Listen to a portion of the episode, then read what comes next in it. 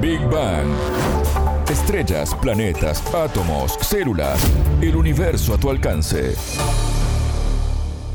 Bienvenidos a Big Bang, el programa de Sputnik. Es un gusto recibirlos. Martín González los saluda desde Montevideo.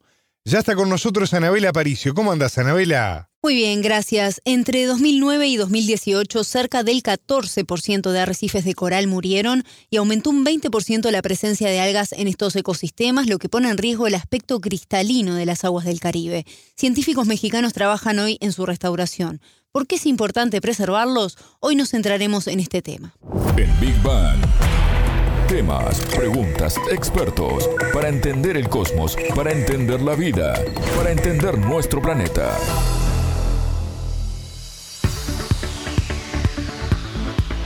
Los arrecifes de coral son estructuras muy bonitas que podemos ver si tenemos la oportunidad de viajar al Caribe o también a las playas australianas, por ejemplo, y en parte son las responsables de que el agua sea cristalina, un atractivo que convoca a miles de turistas a esas zonas pero además cumplen funciones de gran relevancia para el ecosistema marino, Anabela. Exactamente, estas estructuras hechas de carbonato de calcio de las especies de coral alojan a un cuarto de la biodiversidad marina del planeta.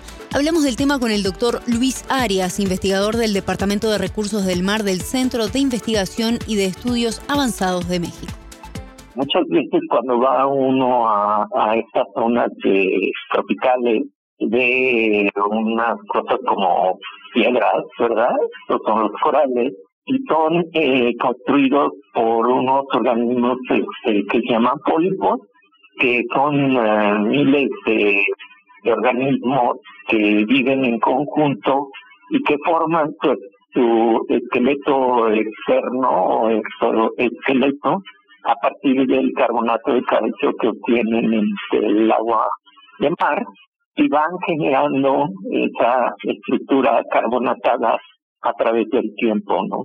Se piensa que son los bioconstructores marinos pues más eh, grandes del planeta porque pueden generar estructuras tan grandes como la gran barrera arrecifal de Australia que mide aproximadamente 2.000 kilómetros de, de largo, generan un relieve eh, muy importante, dentro de los cuales albergan cientos de especies y eh, son eh, característicos por la alta diversidad de, animales y plantas que pueden albergar estos ecosistemas.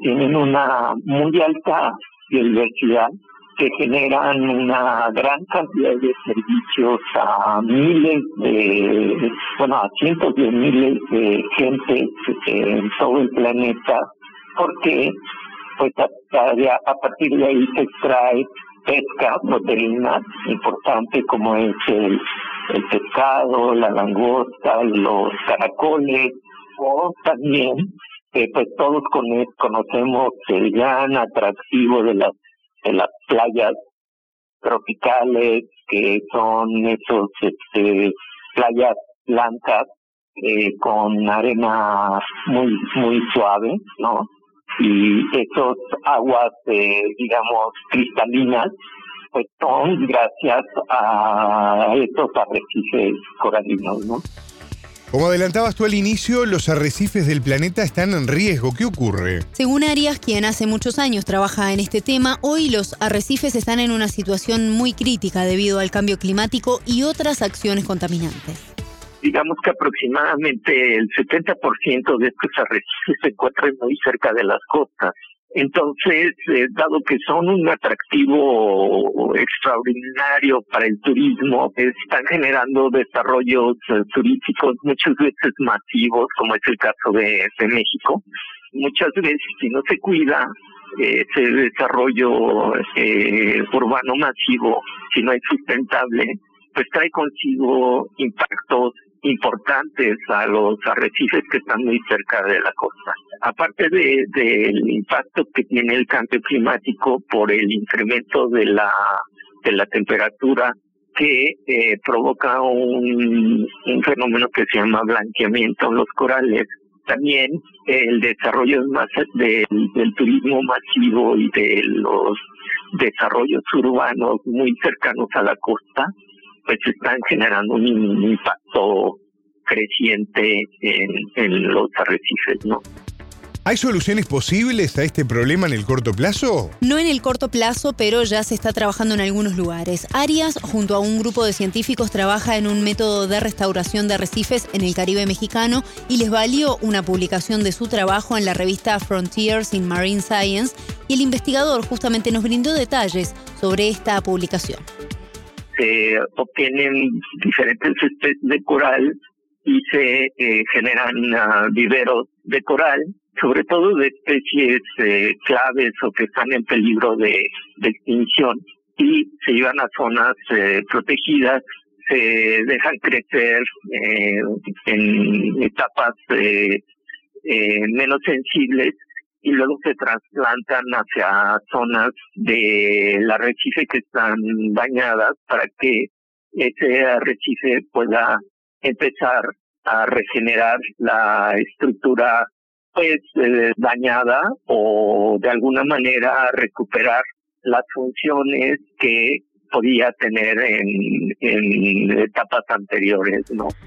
También se trabaja en la estrategia de restauración de peces de arrecife inspirados en un modelo aplicado actualmente en Australia. Entre los resultados obtenidos se recolectaron más de 700 postlarvas correspondientes a 40 especies que equivalen al 40% de la diversidad existente en esta región el 80% sobrevivió hasta el día 15 y otro grupo de juveniles liberados a los 32 días de cultivo sobrevivieron en su totalidad.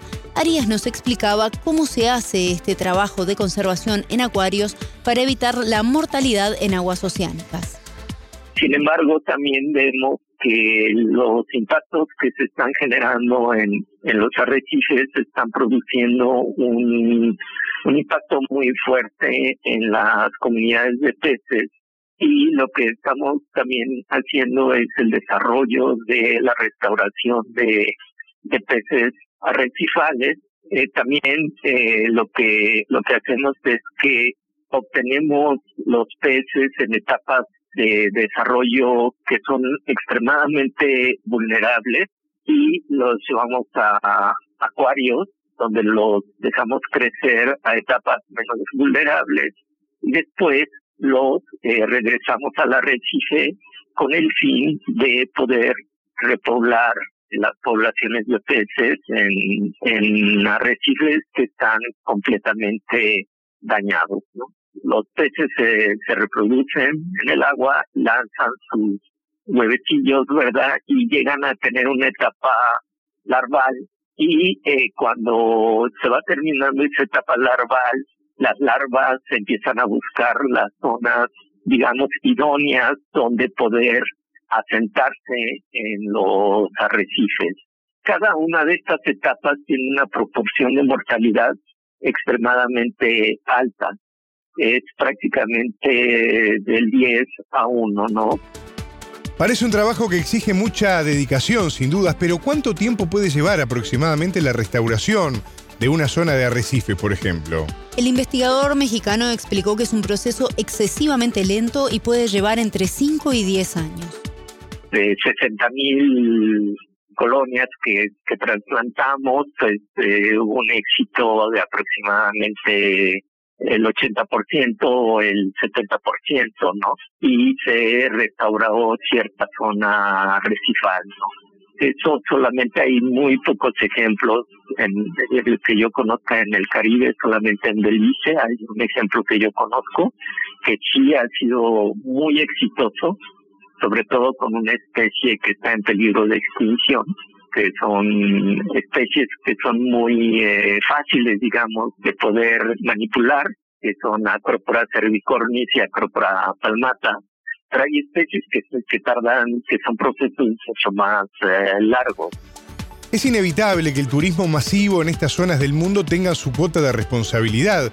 Miles de personas llegan a visitar estas playas paradisíacas, consumen, generan basura y además se genera un movimiento de trabajadores del área de servicios, ¿no? Sí, sin dudas. El investigador marcaba esa diferencia porque hay áreas marinas protegidas con estrictos controles que permiten la preservación de estas aguas cristalinas, pero el desarrollo urbano de quienes trabajan en estas zonas no está debidamente controlado y según áreas no son desarrollos sustentables. El manejo, por ejemplo, de aguas residuales es un problema gigantesco que tenemos en el Caribe mexicano porque pues es un problema prácticamente sin control, ¿no? Entonces, eh, la península de Yucatán es un sistema kárstico que desgraciadamente no permite muchas veces, como en muchos lugares, tener eh, tuberías o sistemas de alcantarillado normal, ¿no? Sino que muchas veces se usan fosas sépticas entonces, algunas de esas uh, fosas sépticas muchas veces tienen fugas o eh, las plantas de tratamiento no son suficientes. Entonces, esas plantas de tratamiento incluso tienen que fugar eh, el agua, ¿no? Sin tratar. Y eso llega directamente a los arrecifes y tienen un impacto enorme sobre los arrecifes y producen efectos un efecto que se llama de eutrofización. El aumento de la aparición de algas es uno de los aspectos que preocupa y ya es visible en las playas, ¿no? Sí, son las consecuencias de la eutrofización mencionada por el investigador mexicano, quien nos explicaba cómo se produce. Estos ecosistemas, como cualquier ecosistema, no está aislado, no es una isla. Y eh, si usted le empieza a inyectar eh, nutrientes por fuera de ese ecosistema, su capacidad de poder absorber toda esa cantidad de nutrientes no es suficiente y empieza a desequilibrar el sistema eh, oligotrófico, es decir, de pocos nutrientes a un sistema con muchos nutrientes que se llaman neutróficos y empieza a, producirse un fenómeno que se llama eh, cambio de fase, es decir, en vez de, tener arrecifes dominantes de coral, empiezan a crecer las algas porque con muchos nutrientes las macroalgas empiezan a crecer con tanta cantidad de nutrientes, empiezan a, a crecer y muchas veces ese, ese sobrecrecimiento de macroalgas puede competir por el espacio con los corales y pueden, compiten por el espacio y llega un momento en el que la cantidad de macroalgas es mucho mayor que la cantidad de corales. Entonces es un poco lo que está pasando en el Caribe esencialmente y en México sobre todo es un fenómeno muy común. Ya prácticamente todos los arrecifes del Caribe mexicano están eh, dominados por macroalgas y cada vez hay más macroalgas porque cada vez hay más eh, descargas de aguas negras, hay cada vez más nutrientes y eh, obviamente pues están incitando a las macroalgas a un enorme crecimiento y los corales están siendo sobrecrecidos por ellas. ¿Y por qué surge la inquietud de los investigadores de trabajar en la restauración? Arias y su equipo ya observaban esta escasa práctica en el mundo, algo que a su criterio es necesario aplicar en este momento, y también lo vieron como algo interesante para replicar. Antes se, se capturaban, se, se ponían en los acuarios y luego se dejaban a las larvas, ¿no? Este, a, digo, a los juveniles se les dejaba, se les liberaba un poco como se hace con las tortuguitas, ¿no? O sea, se les este, captura, se les pone en, viveros y se les deja, se les lanza al mar. Un poco es ese mismo eh, patrón que se hacía con los peces. Pero en este caso, por ejemplo, es más ya específico hacia tratar de restaurar poblaciones de, de peces afectadas, lo cual es un poco, pues un poco más complicado pero es un poco más novedoso también porque ya se empieza a pensar en poblaciones que, que se puedan cultivar o que puedan ser utilizadas para efectos muy claros de restauración en ciertas zonas. Y en términos operativos o de costos, ¿cuál es la diferencia entre conservar o restaurar? El investigador eh, mexicano considera mejor conservar, pues los costos operativos de la restauración son muy elevados. Para tener una idea, México hoy está invirtiendo más de 270 mil dólares en parte de esta restauración en una zona del Caribe, mientras que en Australia la cifra asciende a millones de dólares según Arias ahorita para poder restaurar un ecosistema los costos son muy elevados, ¿no? Ahorita hay un seguro en la en la Riviera Maya que está operando por parte del gobierno de México y eh, aproximadamente están uh, operando con, con 6 millones de, pesos para poder restaurar eh, zonas eh, en tres áreas marinas protegidas en el norte de México. Pero eso muchas veces es insuficiente para poder hacer un programa de restauración eficiente de tres áreas marinas protegidas, ¿no? Entonces, el costo es enorme. Ahorita el gobierno australiano está implementando cantidades millonarias para, para poder restaurar y proteger sus arrecifes. Aquí en México, desgraciadamente, no tenemos presupuesto para restauración de arrecifes coralinos, más que ese presupuesto estatal del gobierno de Quintana Roo, que viene por parte de un seguro pero ese presupuesto eh, para aproximadamente 600 kilómetros de barrera recifal pues, es completamente insuficiente, ¿no? Escuchábamos al doctor Luis Arias, investigador del Departamento de Recursos del Mar del Centro de Investigación y Estudios Avanzados de México, que nos explicaba la situación de riesgo que atraviesan hoy los arrecifes de coral, su utilidad para los ecosistemas y el plan de restauración aplicado actualmente en el Caribe. Muchas gracias, Anabela. Hasta la próxima. Esto fue Big Bang.